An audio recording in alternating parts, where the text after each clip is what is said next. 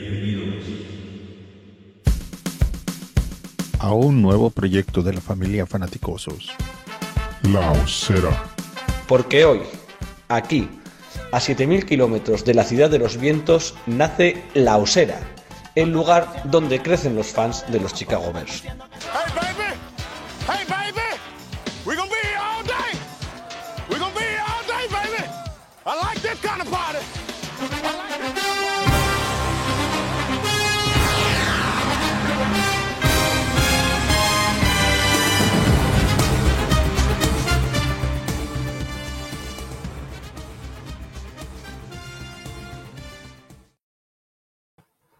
Narrador, escritor, jefe de prensa, relaciones públicas, consultor. Nuestro invitado de hoy, el primer invitado que traemos a la Osera, fuera de la familia Fanaticosos, lo ha sido prácticamente todo en el mundo de la comunicación y la organización deportiva y más en concreto en lo relacionado con el fútbol americano.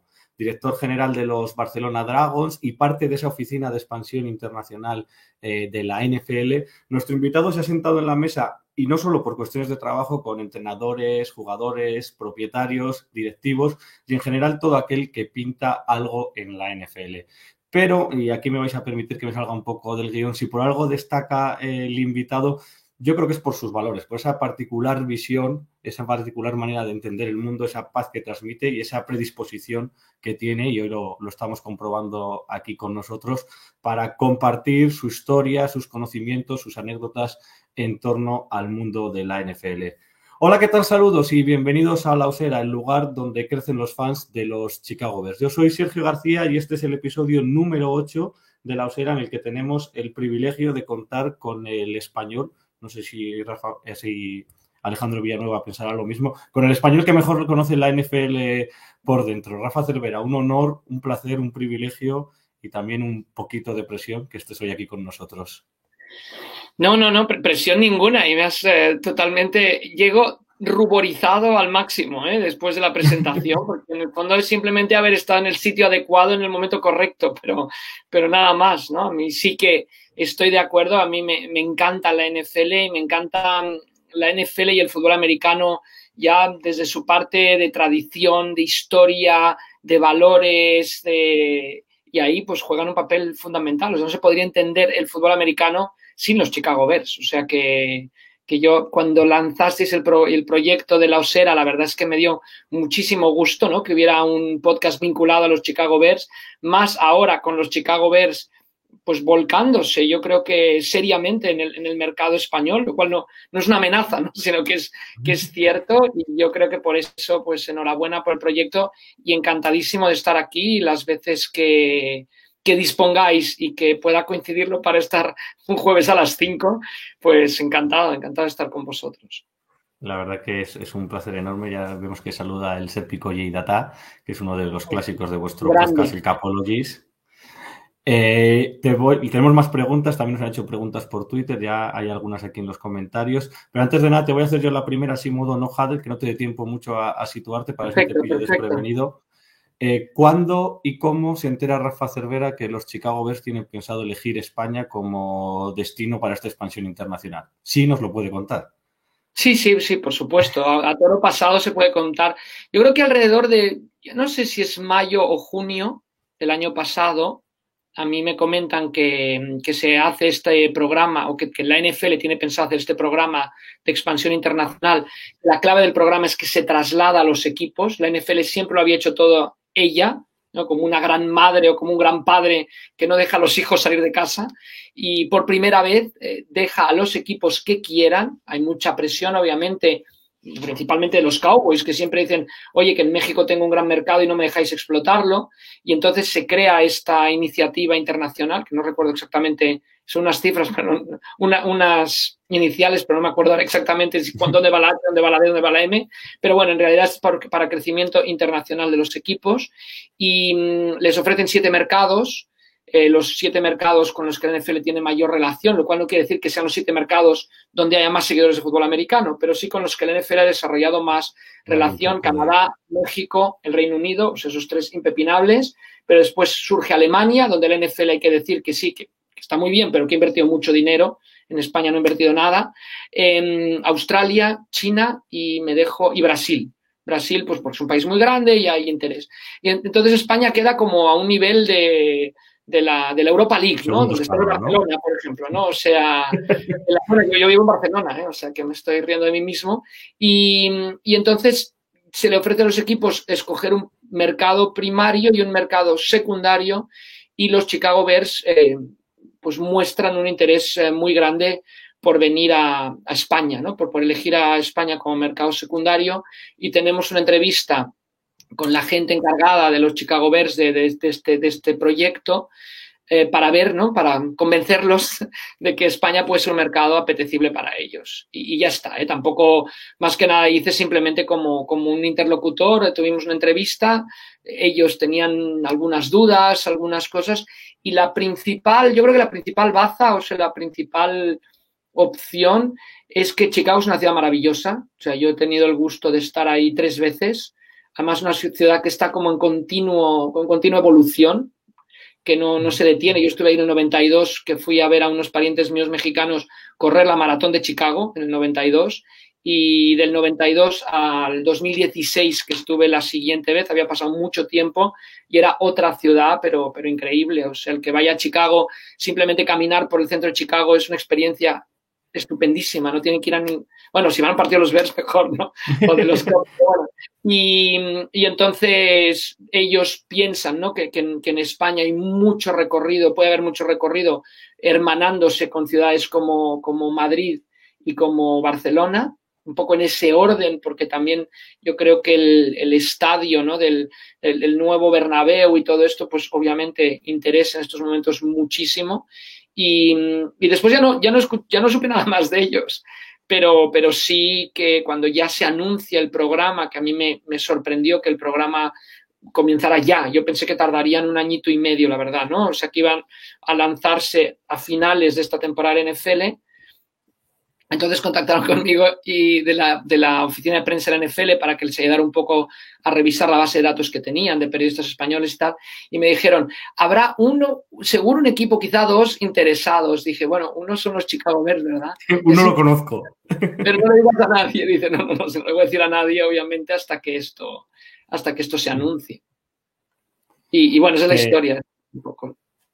Luego seguro que, que sale más atrás, porque desde luego es uno de los de los temas que, que, tenemos que hablar contigo. Voy a ir presentándote a, ya a los miembros de la osera también para que ellos puedan ir haciendo sus preguntas. Eh, damos paso al gran Mario Peña, que supongo que lo tienes fichado en esa base de datos de, por supuesto, de periodistas. Eh, Mario, todo tuyo. ¿Qué tal, Rafa?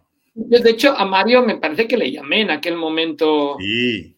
Decirle sí, sí. nada, un poco para, para ver cómo las cosas, creo. ¿eh?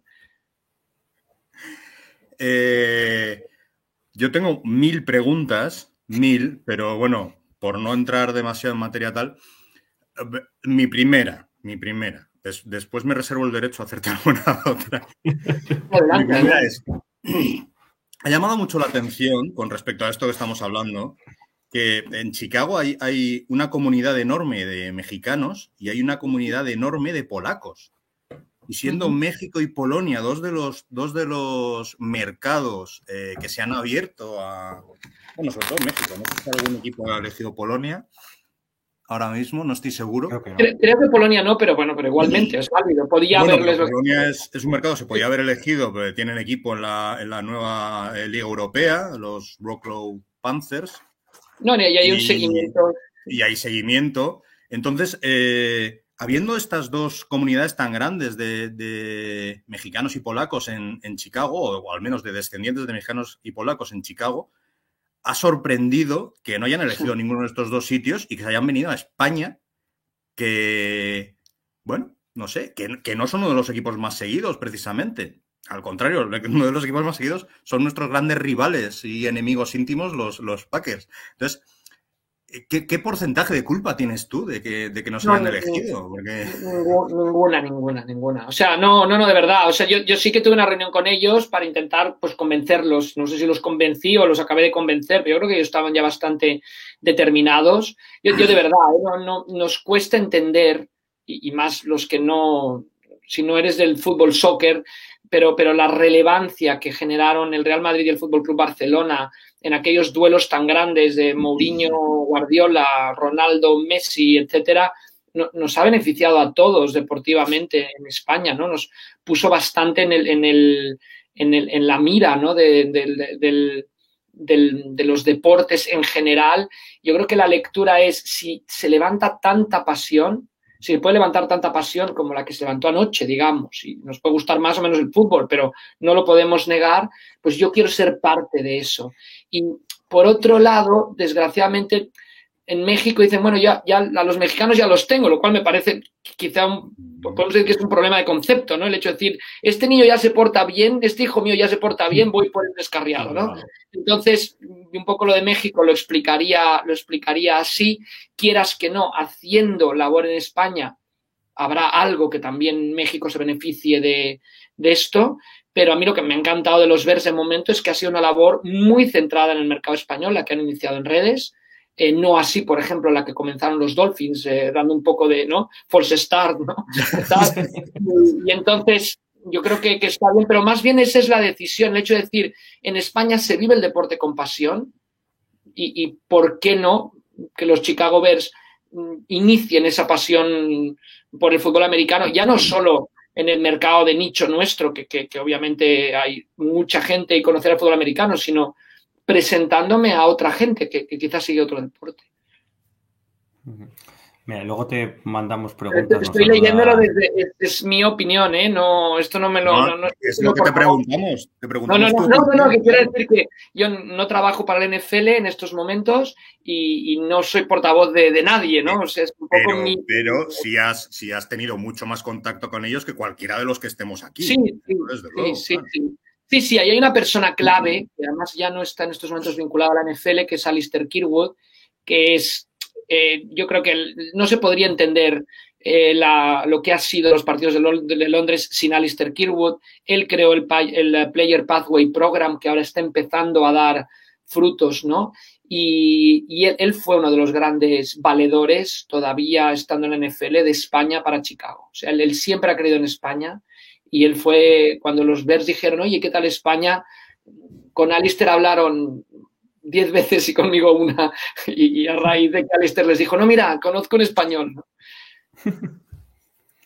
Está bien conocer, claro, lo que dicen, no, no es, una voz oficial, pero es una voz eh, que conoce muy bien lo que... bueno, tengo, tengo 56 años y empezó el fútbol americano aquí en el a nivel profesional con los Barcelona Dragons en el 91 y, sí que he visto un poco la, sí que he seguido la evolución, ¿no? Con, puntos más altos y más bajos, pero, pero sí que he seguido esta evolución.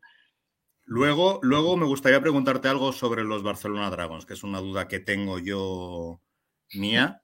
pero bueno, lo que quieras, vamos, vamos a seguir repartiendo juego para no monopolizar. Ya, estoy, viendo yo es un spread offense y hay que involucrar a todos los receptores. Eso es, eso es. Sí, efectivamente. Vamos a darle balón a, Cristian Saban. Cristian, muy buenas. Hola, buenas tardes. Eh, y lo primero quiero decir que eh, estoy orgulloso y creo que lo digo como parte del equipo que nuestro primer invitado sea Rafa, alguien tan cercano a los Bears ya que este proyecto va enfocado a la familia de los osos en España y creo que era el idóneo para ser nuestro primer eh, invitado del programa. Sin duda. Gracias, gracias. Tengo dos hijas de los Packers, ¿eh? Bueno, mi padre es del Madrid, yo soy del Barcelona. No pasa nada, eso es. Todas las familias, pero mira, me he puesto de azul aquí, lo más oscuro que puedo. No, estás en casa, o sea que no te pueden tirar el wifi ni nada de eso para sabotear. No, no. Mi pregunta, ya que Mario ha soltado ahí la píldora de los Barcelona Dragons, es sobre eh, la NFL Europe.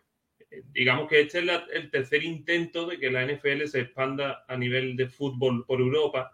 Y ya que tú has sido eh, director general de los Barcelona Dragons, ¿crees que tiene futuro o va a volver a caer en saco roto el proyecto? No, no, no, yo, creo que tiene futuro. A mí me parece, o sea, si decimos tres, tres etapas, la primera sería la, liga como tal, que no tiene, no tiene mm, posibilidades, porque teniendo la NFL, que es un producto de primerísima magnitud, traer aquí un producto de segunda, que no estaba mal, ¿eh? es como, como si quieres montar una segunda división del fútbol español en China, pues es complicado, ¿no? Porque la gente querrá ver al Madrid, al Barça, al Atlético, al, al Atlético, a la Real Sociedad, etcétera. Entonces, yo creo que, mm, que esa primera etapa no funcionó, pero se aprendió mucho de ella. Y la segunda es el traer partidos de temporada regular, que ha sido la locura, ha sido la locura. Pues de los Bears creo que 2-0, ¿no? De marca en, en Londres no está mal, ¿no? Uno y uno, ¿no? Porque perdimos. Uno y uno, uno, uno, uno, Uno y uno, perdón. lo perdimos en el último segundo, Sí, pero sí, lo sí, sí, perdimos. exacto, al final sí, perdón, perdón, perdón. Y luego en Tottenham, además, ¿no? Estrenaron en el campo del Tottenham.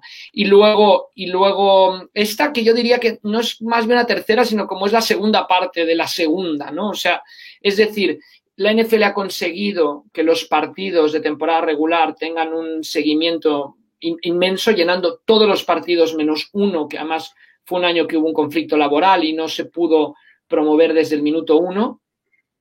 Pero ahora viene la segunda parte, o sea, los, los equipos quieren más. Hay algunos equipos, porque no todos entran en este programa, que quieren más y la NFL les dice, pues bueno, ir adelante, ¿no? Hacerlo, buscar que crezca en Europa. Y yo me parece que, que con las bases que se han sentado, con Internet, con, con, con la, las nuevas tecnologías que tenemos, las, las redes sociales de- donde estamos haciendo este programa, yo creo que las herramientas son perfectas para que, para que esto sea un, un éxito muy grande. Ahora, eso sí, dependerá de los equipos. O sea, yo creo que dependerá de los Chicago Bears de volcarse en verdad en España o de los Miami Dolphins de volcarse en España y de aprovechar. Es como si te dan la pelota, ¿no? Y, y es un screen, te están bloqueando, pero ahora tú tienes que correr con el balón, ¿no?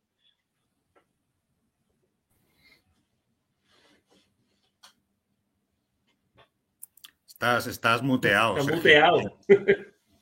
Efectivamente.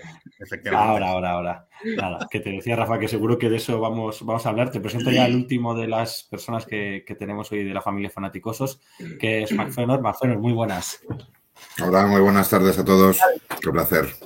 El nombre de- que tenemos para los, para los numeritos en la osera. Eh, todo suyo, todo tuyo, Rafa.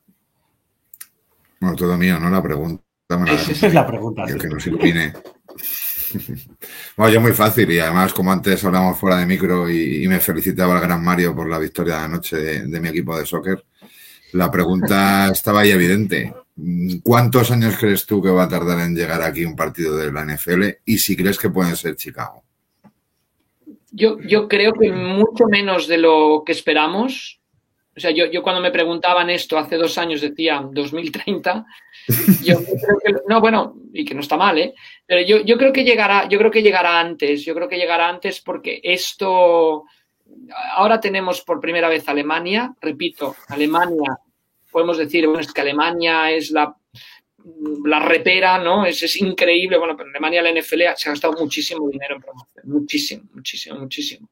Eh, a mí me parece que, que lo que está ocurriendo en España al final no pasará desapercibido para la NFL y yo creo esta temporada será 2022 2025-2026 diría yo, si me dijeran que haga un pronóstico. Suelo ser bastante optimista, ¿eh? Nacho, mi sobrino, diría 2048, pero bueno.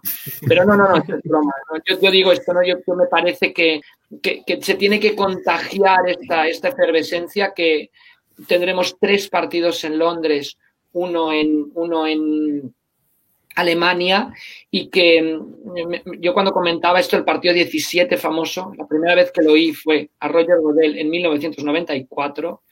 Este partido en terreno neutral ya está que está dando frutos porque los Green Bay Packers jamás hubieran ido a jugar un partido como locales fuera de Wisconsin. Y, y, ahora lo van a hacer. Entonces yo creo que ese partido 17, pues, conferencia nacional en este año juega nueve partidos, 2022, 2024 vuelve a jugar, quizás sea prematuro, pues 2026, ¿por qué no? Ese partido como local en un campo neutral de los Bears sea en el Estadio Santiago Bernabéu.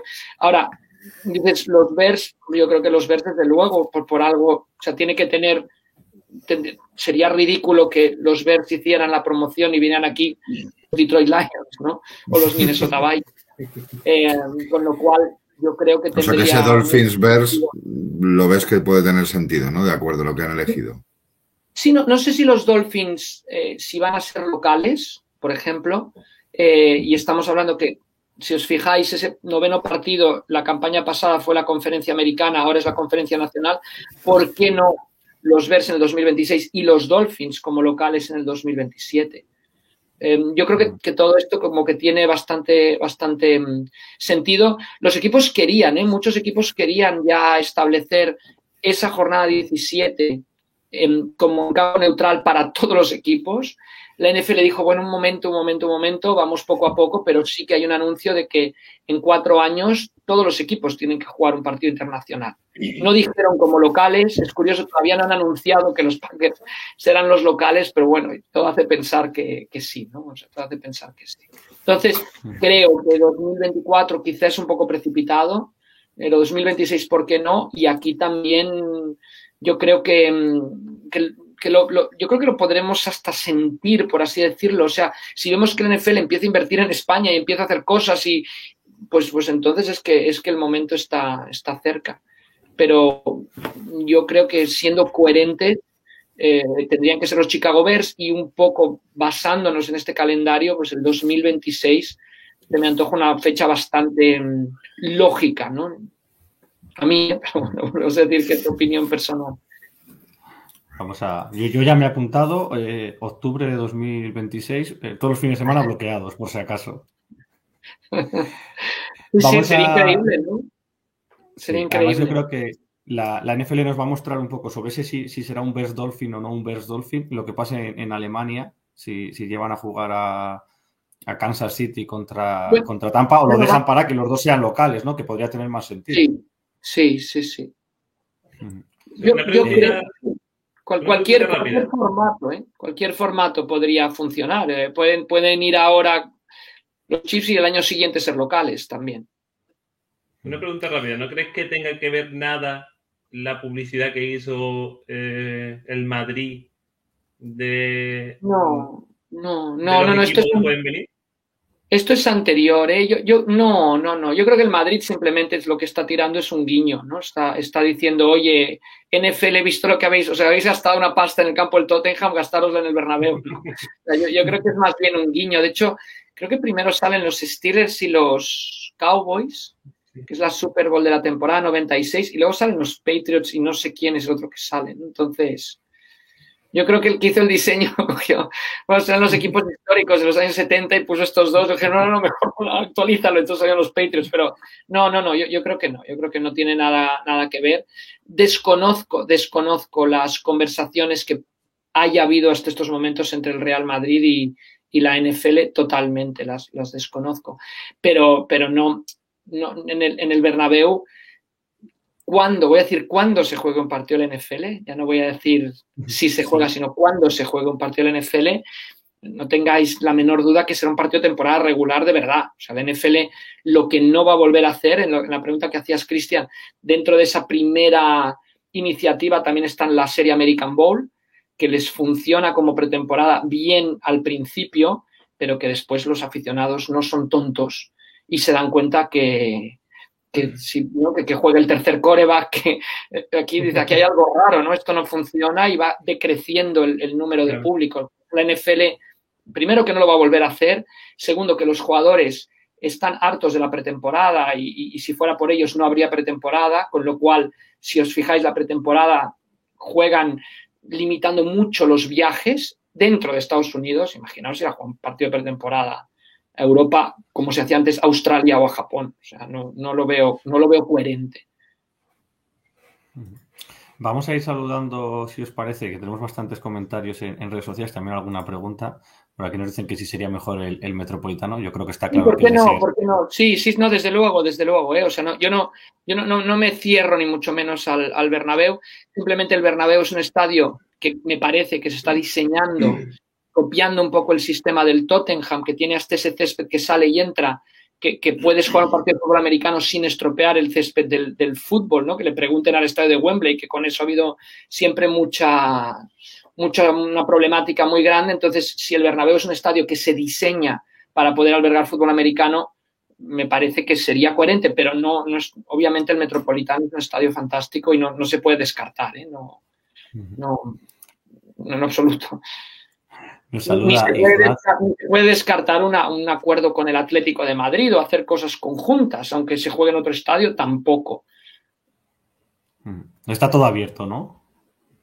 Por- bueno, por supuesto, por supuesto. Yo creo que la NFL, mira, mira lo que hicieron en Alemania, ¿no? Que hubo como una especie de, de subasta, ¿no? Entre Múnich, Frankfurt, Düsseldorf, a, a ver dónde, dónde acababan yendo. ¿Por qué no se puede hacer algo así en, en España? Decía que nos saluda gente desde, desde México. Eh, aquí un recadito de, de Seis Pico para, para Mario y su, y su melena. y, te voy a mandar la primera pregunta por cambiar un poco el chip, aunque luego igual volvemos, de, de Nasle Briones, una de las voces femeninas de, los Chicago Bears ahí en México, que nos saluda y nos pregunta qué necesidades ves para, para los Bears de cara al draft. No sé si, no sé si es fácil o complicada. No sé, yo de esto sabéis mucho más vosotros que yo, pero no, no- sé por dónde, por dónde habría que tirar, pero yo creo que la línea de ataque no estaría mal mejorarla, ¿no? Mm, Sí, sobre todo aquí, la, la- la idea que tenemos, ¿no? Sobre todo es un poco el, el interior de esa. Sí, yo creo, que, yo creo que además teniendo a Justin Fields y que lo vimos correr por su vida varias veces la campaña pasada, pues ¿por qué no mejorar esa, esa línea de ataque? Ahora, ¿quién y eso? La verdad todavía no me lo he mirado. Todavía estoy en Eh, modo final de temporada, no estoy todavía, estoy todavía en la temporada 2021. Vale, esta, es, Eh, esta, esta es más fácil, esta de, de Alexander. Nos podéis mandar a través de YouTube, a través de Twitch y a través de Facebook las, las preguntas y le, le hacemos alguna. No sé si nos va a dar tiempo a todas, que ya sé yo que no. Eh, ¿Qué te ha parecido este Big Bang de los, de los quarterbacks que hemos tenido, desde Carson Wentz, Aaron Rodgers, eh, Russell Wilson? Y nos preguntan aquí si crees, y aquí tienes que decir que sí, no, tú- lo- si crees que llega el momento de, de la revancha y de que ya que se queda eh, eh, Aaron Rodgers en Packers puedan los Bears dar ese ponerse por delante eh, de No verdad sé, en el yo terreno de juego, que no sea por la retirada de Rodgers, sí, o el cambio de equipo. No, no sé, yo, me parece que, los, lo- los Packers han hecho una apuesta muy determinada de presente. Creen que tienen un equipo, unos jugadores con los cuales, bueno, se pensaban en la Super Bowl, al final no lo consiguieron. Yo creo que hacen una apuesta de presente, como digo. Me parece que la apuesta de los Bears es más de futuro, ¿no? A, un corto plazo, no, no un larguísimo plazo, pero es más de futuro. Entonces, yo creo que lo importante de los Bears es ir construyendo, construyendo en base al coreback que tienen, con un coordinador de ataque que viene además del sistema de los Packers. Y no, no sé cuándo llegue la hora de la venganza o qué es lo que ocurre, o quizá la venganza no, no la pueden cobrar los Bears contra Aaron Rodgers, pero, pero sí contra los Packers. Yo, me parece que, que los Packers son favoritísimos esta temporada en la división y que lo importante de los Bears es, es ir, eh, es ir creciendo y, ¿por qué no? Habiendo salido eh, mucho talento de la, de la nacional, poder alcanzar los, los playoffs. Eh, alcanzar los playoffs, pero, pero como un pero subiendo peldaños, no que, que sea subo uno y, el año que viene tiro dos para atrás. Um, en cuanto a los movimientos de los corebacks, yo me alucina esto. Yo creo que la NFL está pareciendo más a otros deportes en los que el hecho de tener un contrato no quiere decir nada. Y, yo creo que eso por las implicaciones que hay con el tope salarial, pero a mí me sorprendió mucho todas estas negociaciones, todo el, el culebrón, la telenovela, como dirían en México, de Rogers la campaña pasada. Pensamos que iba a venir esta, al final no tanto. Eh, me ha sorprendido mucho lo de Russell Wilson, que salga, que salga de Seattle, porque yo lo veía muy identificado, lo había visto muy identificado, conozco mucha gente de los Seahawks o que ha trabajado con los Seahawks y la identificación con la ciudad, con el proyecto, creo que era muy grande, entonces me, me sorprende mucho. Y ya, en base a eso, lo de Carson Wentz me sorprende menos, porque yo creo que sí que, que, el, que el Carson Wentz el año pasado, sobre todo en cuanto a mecánica de juego, dejó mucho, mucho que desear y, y no me extraña en absoluto que, que, Frank Reich haya buscado o que vaya a buscar otra manera, el encaje o no, pero que vaya a buscar otra manera. Vamos a abrir ronda, una segunda, ¿no? Ronda, ronda de preguntas, también de cosas que nos han ido llegando, preguntas que nos han dejado nuestros compañeros. Vamos con Mario y luego, y luego Cristian, venga. Yo te, te, bueno, quiero referirme a un par de preguntas que nos han dejado de, en Twitter, en nuestra cuenta de Twitter, arroba la osera fan. Una, la primera fue de Wellness Rain, arroba Wellness Rain, o sea, poniéndolo fácil, y pregunta, ¿qué destacaría del equipo y cuáles piensas que, cuáles piensas que son sus principales bazas? de los Yo destacaría yo, yo si fuera aficionado a los Chicago Bears estaría muy, muy contento de que vuelva un head coach con orientación defensiva. O sea, yo creo que los Bears lo que tienen que ser los Bears. No pueden ser los Packers ni los 49ers, no, tienen que ser los Bears y con ese clima, con ese viento, con ese estadio, con esa ciudad, ha- hay que defender, hay que volver a una 4-3, hay que ganar la trinchera. Yo para mí eso es lo que más destacaría.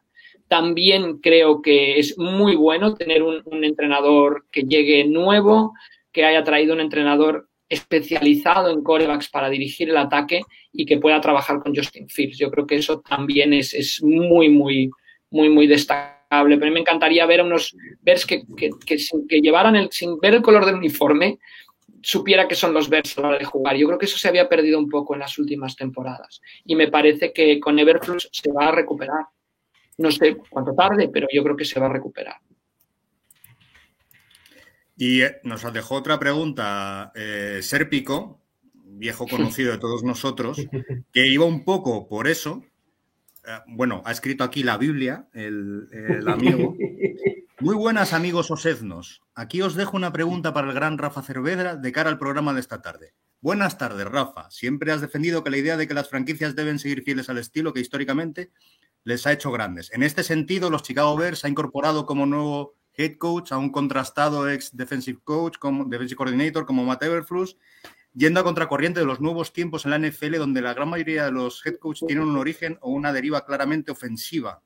Sé de tu opinión favorable a la contratación de Everflux, eso ha quedado claro ahora, pero ¿no crees que Chicago debería haber apostado por un head coach de raíz ofensiva por encima de todo para solucionar los graves problemas y la inoperancia que ha mostrado el ataque de Bears en los últimos años y ayudar a evolucionar a Justin Fields, dejando la parcela defensiva en manos de un DC, Defensive eh, Coordinator, de nivel? Muchas gracias. Esa es la pregunta del gran Serpi, que has contestado un poco.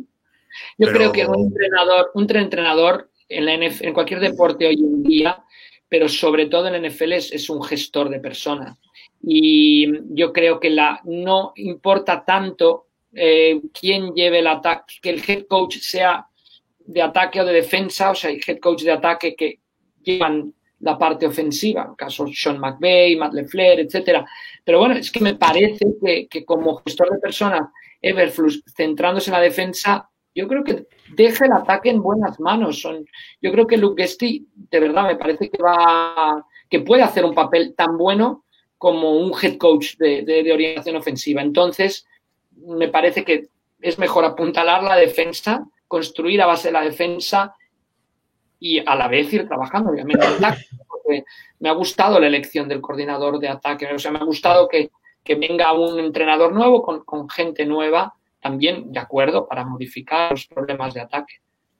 Un ataque donde me imagino que vamos a ver más utilización de, del- del juego de carrera, eh, un sistema más, eh, más el, que el timing va, a importar mucho y yo creo que eso por lo menos en Green Bay ha funcionado, ha funcionado a las mil maravillas. Bueno, ahora se conocerán aún más antes de enfrentarse en los partidos, en esa la gran rivalidad, la rivalidad más, más grande ¿no? que hay, o por lo menos de más, más longeva que hay en la NFL. Por, por acabar esta parte del terreno de juego, antes de que, de que vaya Cristian, ¿qué- ¿cuál es tu nivel de confianza en que Justin Fields sea ese quarterback franquicia que Chicago lleva medio siglo buscando? Yo creo que nos dirá mucho esta temporada. Me parece que el año sophomore de un coreback siempre es como su gran test. Hemos visto a Herbert esta temporada, a Burrow en su segunda confirmarse, vimos a Russell Wilson, por ejemplo, en segunda temporada. Yo creo que al final de esta temporada podremos contestar esta pregunta.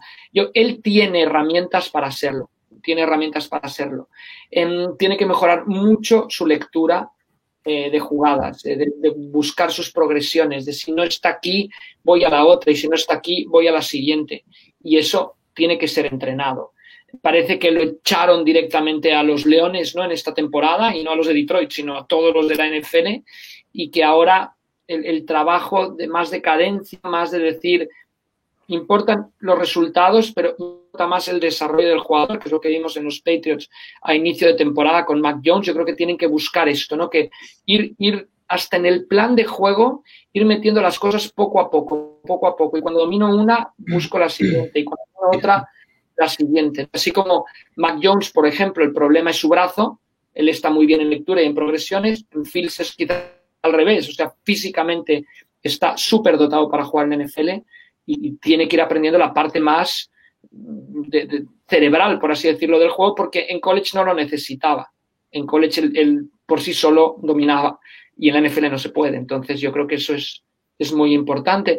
Pero hay que decir que Fields llegó a una situación, es una pena porque un coreba con tantísimo talento llegar a una situación convulsa como la que se vivió la campaña pasada, pues no es el, el lugar idóneo, ¿no? Pero bueno, la verdad, yo creo que, bueno, por lo menos mostró valentía y, sacó adelante como se pudo la, la temporada, ¿no? No sé qué pensáis vosotros, porque los que los veis cada semana sois vosotros, ¿no? Pero, pero-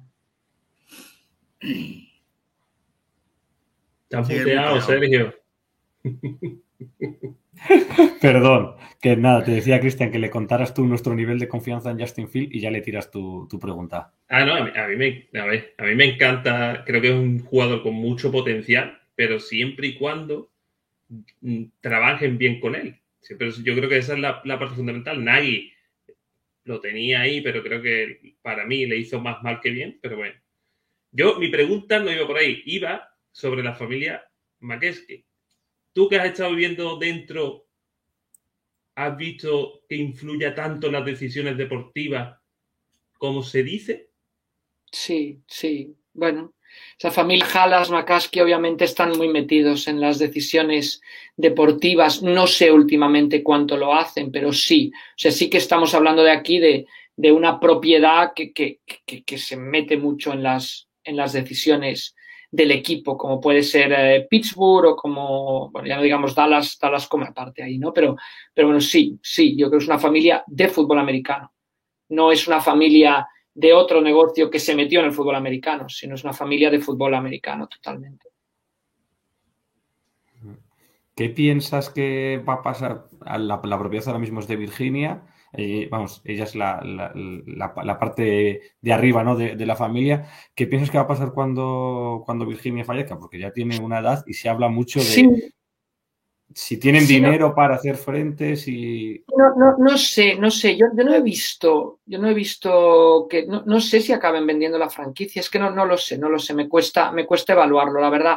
Yo, yo creo que las asociamos, eh, las, las franquicias se ha demostrado en Denver, por ejemplo, cuando murió el señor Pat Bowlen, en, en- en- en diferentes lugares, ¿no? Que la, la franquicia está muy, muy ligada al propietario, como todo, ¿no? La- las personas somos las que hacemos las instituciones, las instituciones por sí solas no son nada.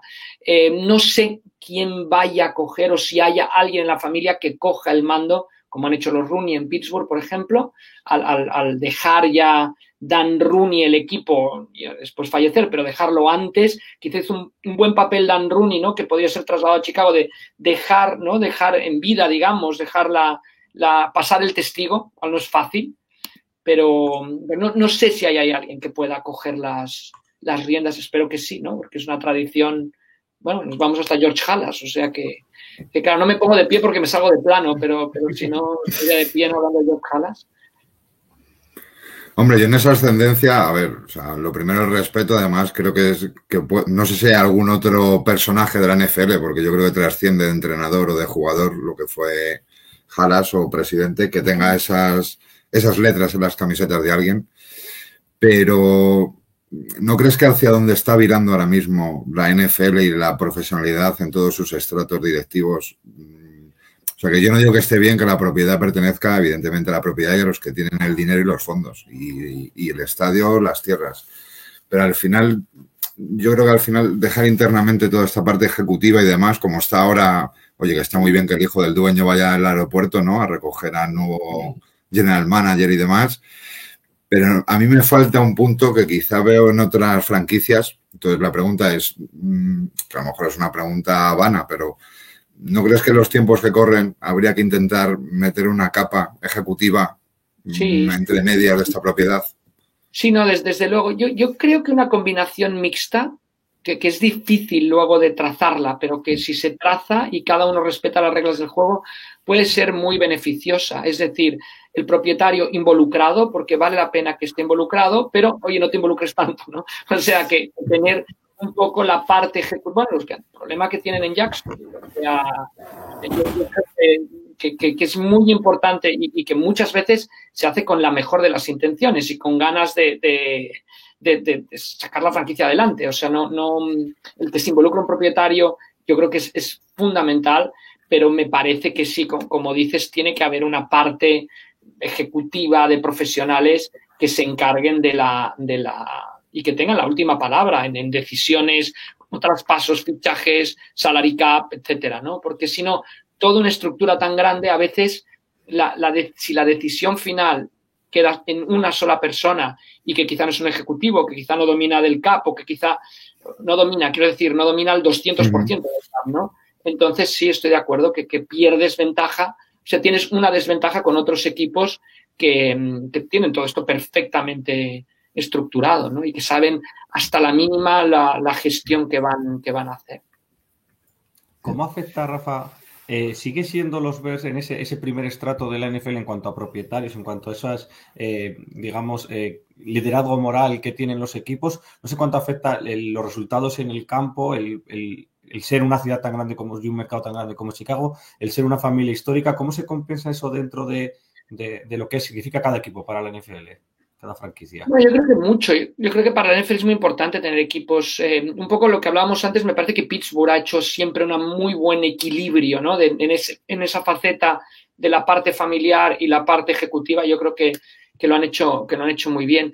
Eh, yo para la NFL, mira, la, NFL, todas las ligas, las otras tres ligas, grandes ligas eh, profesionales, el Major League Baseball, NHL y NBA, permiten que corporaciones sean propietarias de los equipos. En la NFL no, en la NFL la mayoría de las acción, del accionariado tiene que pertenecer a una persona, una familia, etcétera. Yo creo que esto ha mantenido una integridad muy grande en la NFL y muy positiva. O sea, Ted Turner nunca pudo ser propietario de la NFL porque el propietario era Ted Turner, era la CNN. O eran sus, bueno, no sé, la CNN o como se llamara la productora que tal. Eh, yo creo que cuando ya se vuelve tan corporativa una liga, pierde mucha esencia.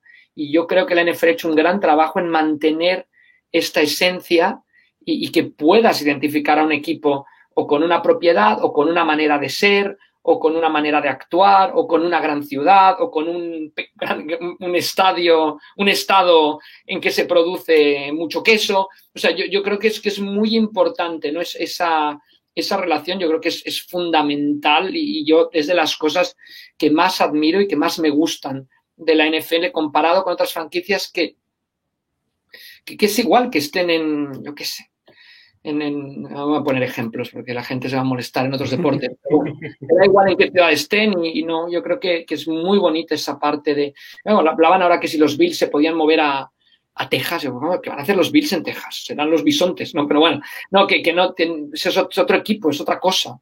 Y yo creo que la NFL dentro de los cambios que han habido, porque han habido cambios, porque los propietarios han querido que los hayan, sí que han mantenido esa, esa integridad y creo que es, que es, muy, que es, que es muy, muy positiva.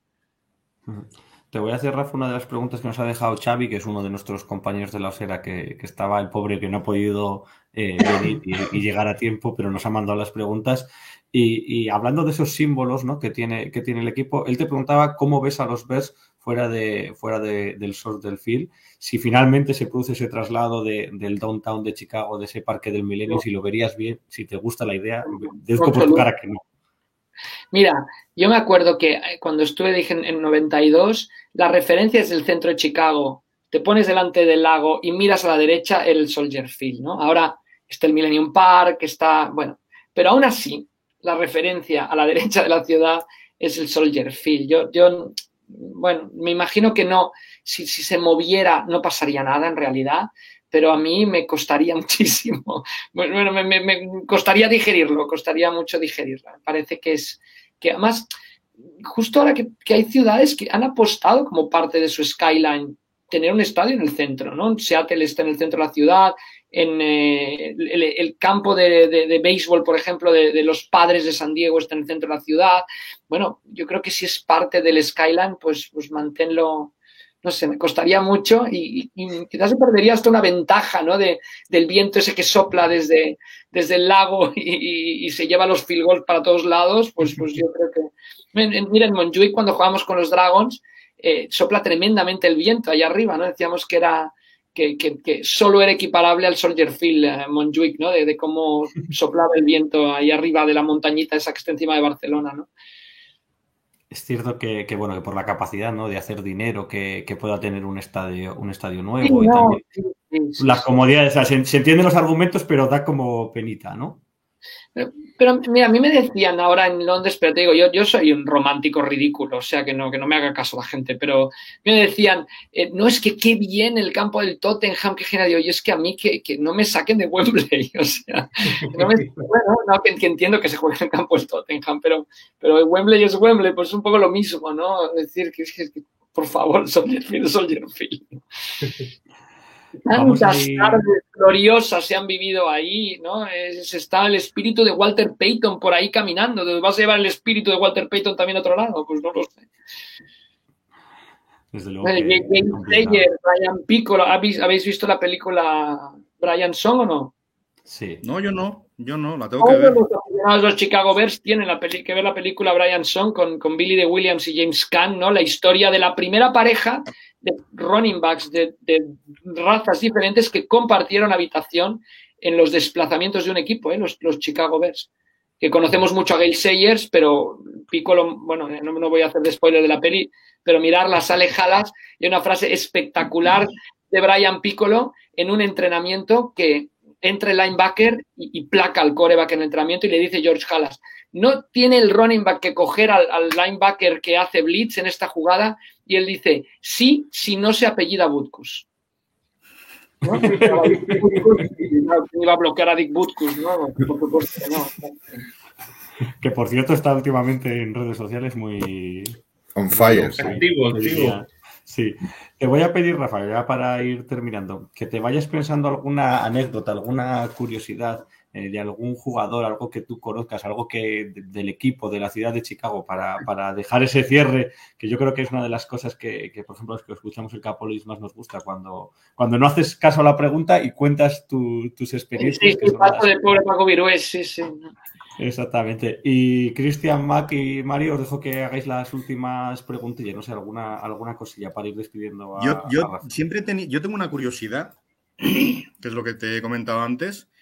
Eh, cuando fuiste general manager de los Barcelona Dragons, eso, eso ¿cómo funcionaba? O sea, había- ¿teníais también un cap, un salary cap, o, o os, daban, os daban la plantilla hecha desde la NFL? No, no, yo, yo el hecho de que haber sido general manager de los Barcelona Dragons no quiere decir nada de mi conocimiento del fútbol americano. La parte, de, la parte deportiva la llevaba el propio head coach, no, no la llevaba el general manager. No tenía yo ni voz ni voto en eh, qué jugadores fichábamos. Sí que un poco con los jugadores españoles, o sea, sí que un poco con la decisión de fichar a Angoy, sí que participé yo en ella. De hecho, fui con él a, su primer, eh, al, al clinic que hizo en Estados Unidos para aprender a chutar.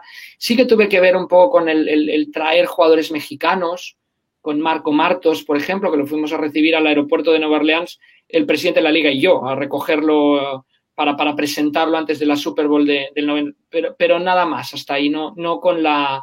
Los jugadores americanos venían además cedidos por la NFL en unas cesiones bastante arbitrarias y poco equitativas y que podían un poco desviar al hecho de decir, oye, quiero, quiero que los Frankfurt Galaxy este año, que es la final en su estadio, y, y los llenaban de jugadores.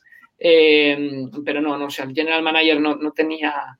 Yo me dedicaba a toda la parte que jamás funcionó, no. No, o sea, el tema marketing, prensa, etcétera, entretenimiento durante el partido, todas esas cosas eran las que yo, las que yo veía mm, y estaba encima de esos temas. Entonces Me hubiera gustado, ¿eh? Si volvieran a hacer, me gustaría ir a hacer una, una beca con equipo y estudiar el CAP de arriba abajo y, y estar ahí en las decisiones de fichajes y todo. Tiene que ser apasionante. No, no, no te ves con autoridad moral de, de irle corrigiendo a Ryan Pauls ahora las decisiones que tome. No, no en absoluto, en absoluto. Además, siempre opinamos, pero bueno, desde la distancia es muy fácil, ¿no? Hombre, No, no. No, no, no, no, no, no, que, que no, no, no, no, no, y no, y no dominamos lo que ocurre ahí dentro de un equipo en realidad, ¿no? no hay veces que, que hay decisiones que no podemos explicar, como lo de Russell Wilson, por ejemplo, en Seattle, que complicado, muy difícil de explicar, y, y- no lo conocemos. Y otras veces nos imaginamos las cosas ¿no? mucho más complicadas y son mucho más sencillas. ¿no? Hay veces que queremos buscarle una explicación y rascamos y, en el fondo es una decisión más sencilla. ¿no? Es decir, mira, porque le hice una entrevista y me pareció el adecuado y ya está, ¿no? sin, sin tanta evaluación y tanto. Cristian Mac.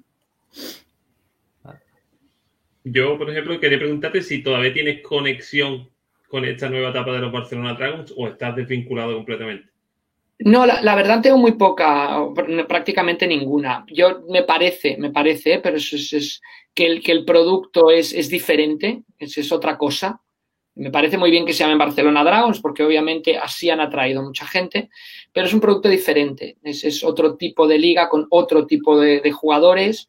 Y, y bueno, yo la, la verdad es que tengo la- los días, las horas y todo bastante lleno y, y me cuesta estar ahí metido. Entonces, no, no, no, en principio no, no tengo vinculación, pero tengo muy poca vinculación también con el o ninguna, con el fútbol americano local en España, que me sabe mal, pero es una cuestión de a qué le puedes dedicar el tiempo que, que tienes. Mac, no sé si tienes para ir cerrando ya esto. No, bueno, la verdad es que en relación, nos había dejado además en relación a, la Liga Europea por ahí, además, Xavi, alguna pregunta ya se estabais haciendo sobre los Dragons.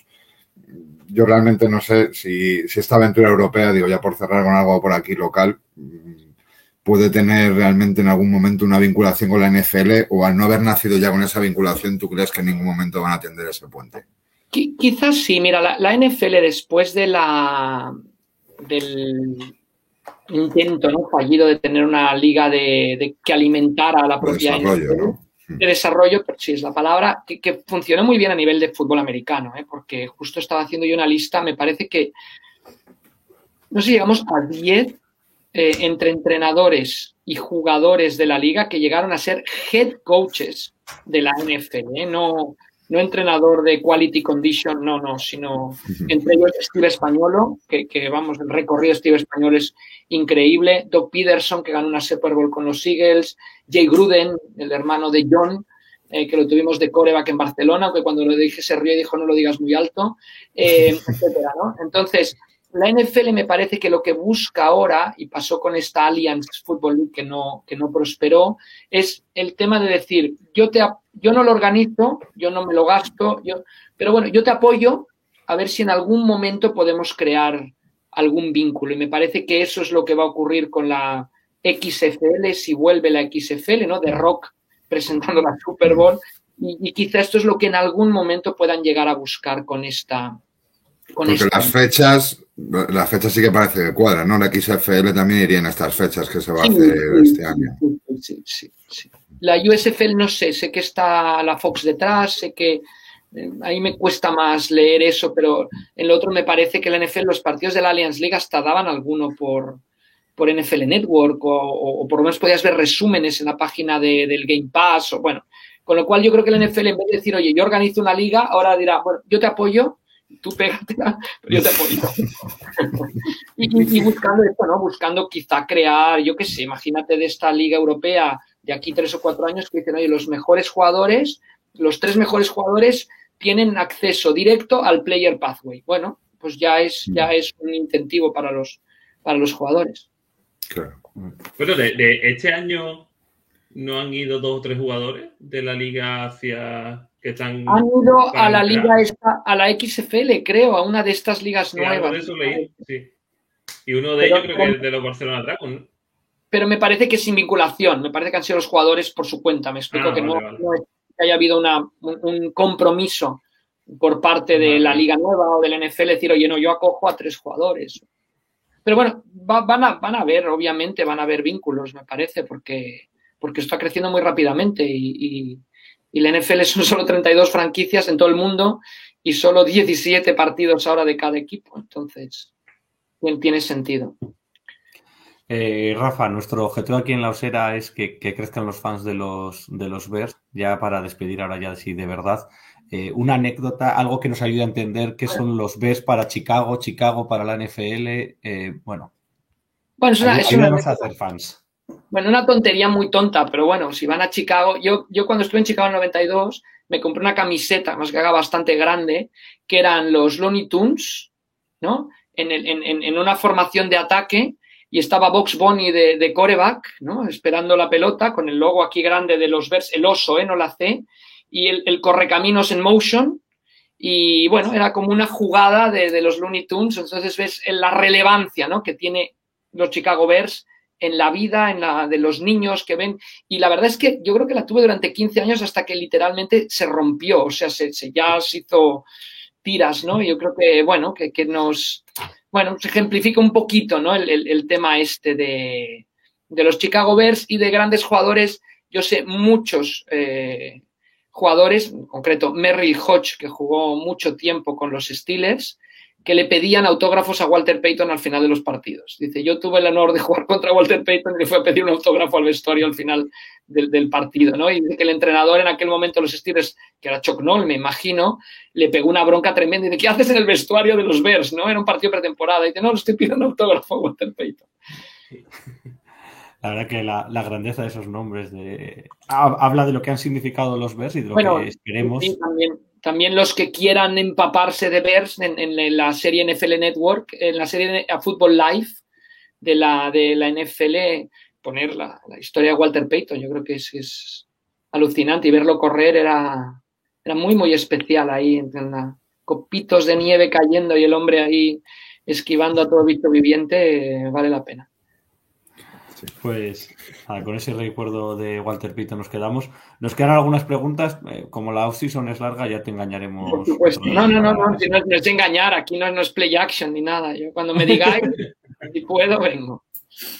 Pues Rafa, ha sido un auténtico placer. Cristian, Mac, Mario, eh, lo mismo que siempre. Nosotros nos vemos el jueves que viene sobre esta misma hora. Y nada, Rafa, muchísimas gracias por estar con nosotros y Bear Down. Perfecto, hasta la próxima. Gracias, Rafa. Gracias, Rafa. Nada, Muchas gracias, Rafa. Chao.